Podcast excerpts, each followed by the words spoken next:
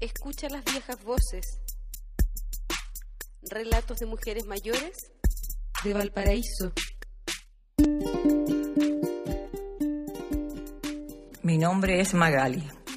Tengo 64 años. Y a mí no me molesta vivir mi vejez. Yo entiendo que cada persona vive en diferentes etapas de su historia y eso debemos comprenderlo, aceptarlo y respetarlo.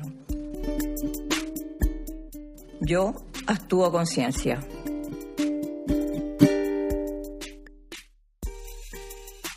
Proyecto desarrollado por estudiantes de fonobiología de la Universidad de Valparaíso en alianza con el Centro Gerópolis y la Fundación Gerosum.